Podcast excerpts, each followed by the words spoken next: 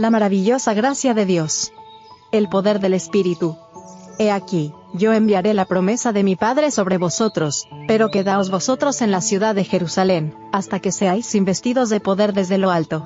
Lucas 24, verso 49.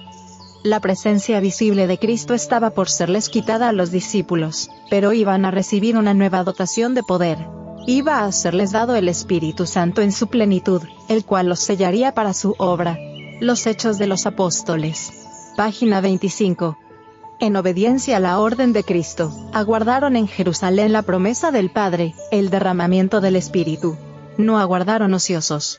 El relato dice que estaban de continuo en el templo, alabando y bendiciendo a Dios. También se reunieron para presentar sus pedidos al Padre en el nombre de Jesús.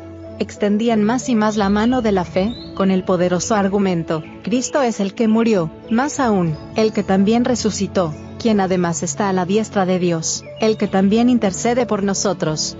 Romanos 8, verso 34. Los discípulos oraron con intenso fervor pidiendo capacidad para encontrarse con los hombres, y en su trato diario hablar palabras que pudieran guiar a los pecadores a Cristo. Poniendo aparte toda diferencia, todo deseo de supremacía, se unieron en estrecho compañerismo cristiano. Se acercaron más y más a Dios. Estos días de preparación fueron días de profundo escudriñamiento del corazón los discípulos sentían su necesidad espiritual, y clamaban al Señor por la santa unción que los había de hacer idóneos para la obra de salvar almas. No pedían una bendición simplemente para sí. Estaban abrumados por la preocupación de salvar almas.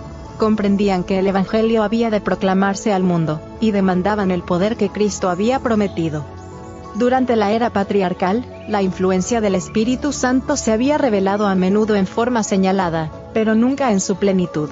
Ahora, en obediencia a la palabra del Salvador, los discípulos ofrecieron sus súplicas por este don, y en el cielo Cristo añadió su intercesión. Reclamó el don del Espíritu, para poderlo derramar sobre su pueblo. Ibid. Página 29 a la 31.